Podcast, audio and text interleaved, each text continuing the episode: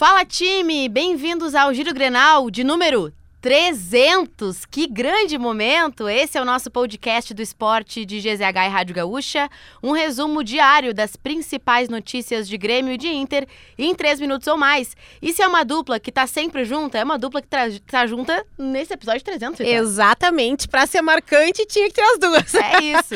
Bora falar dessa terça-feira, 22 de agosto de 2023, começando pelo Grêmio. A CBF anunciou nessa terça-feira a troca de horário do jogo de domingo entre Grêmio e Cruzeiro na Arena. A partida, que inicialmente estava marcada para as quatro da tarde, passou para as sete da noite. O jogo é válido pela 21 primeira rodada do Brasileirão e o Grêmio tem como principal objetivo voltar ao G4, já que atualmente é o quinto colocado com 33 pontos. É isso, mudou horário, mudou escala, mudou tudo, né? Então. Tudo, tudo, tudo.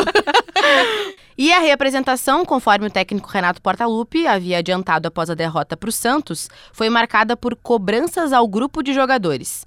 Antes de começar a atividade no gramado do CT Luiz Carvalho, os jogadores assistiram a um vídeo com lances da partida que rolou na Vila Belmiro frisando os erros cometidos que custaram a virada contra o Santos nessa partida que foi, no mínimo, curiosa para o tricolor. Exatamente. E para o jogo contra os mineiros, o Vila Sante e o Soares devem voltar ao time. O lateral direito Fábio, com um quadro de amidalite, é dúvida.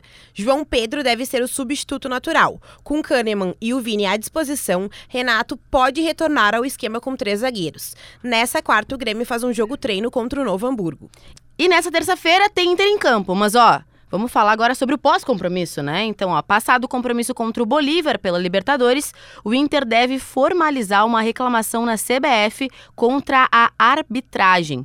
O clube irá protestar contra os lances de possíveis pênaltis na partida do final de semana, na derrota contra o Fortaleza, aquele 1 a 0, né, um gol de pênalti marcado por Galhardo. A reclamação é de que o VAR sequer entrou em ação para chamar o árbitro. Mas antes disso, tudo sobre o jogo de ida das quartas de final da Libertadores entre Bolívar e Inter, você acompanha em GZH na Rádio Gaúcha. A gente já tá com live ao vivo desde as 13h30 e vamos com a gente. É isso, pessoal, direto de La Paz, pessoal direto daqui, a gente 100% mobilizado para contar sobre esse primeiro jogo das quartas de final. E não esqueça de seguir o Giro Grenal na sua plataforma de áudio preferida, deixar a tua avaliação e ativar o sininho para receber uma notificação sempre que um episódio novo estiver no ar.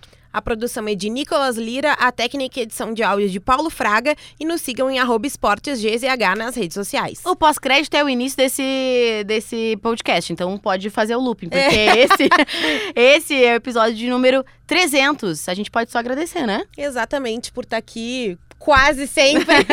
Também para o pessoal que nos acompanha e está sempre acompanhando aqui o Giro Grenal para saber as informações sobre Grêmio e Inter em 3 minutos ou mais.